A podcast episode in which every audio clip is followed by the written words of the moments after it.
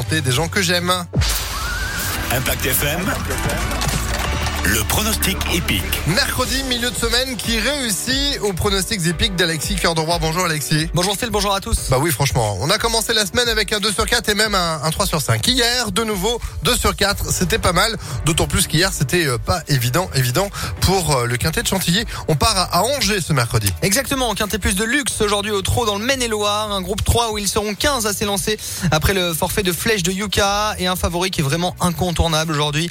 Cheval de classe, il payera pas bien cher. Le 16, Clean Game rend 25 mètres mais peut mettre tout le monde d'accord. Lui qui reste sur deux succès, il évoluera déféré l'entraînement Bazir, incontournable donc. Lui aussi fait partie de l'entraînement Bazir. Le 15 sera bien en vue d'Orgos de Guest qui peut bien faire aussi. Viendront ensuite des chances secondaires dont le 14, Clark Soto. L'entourage est confiant dans la presse ce matin. Enfin retenu en bonne combinaison. Deux candidats du premier échelon cette fois. Le 7, Golden Bridge. L'entraînement à l'air déféré des 4 et le 8, Carnaval du Visier, bien connu de ce genre de tournoi.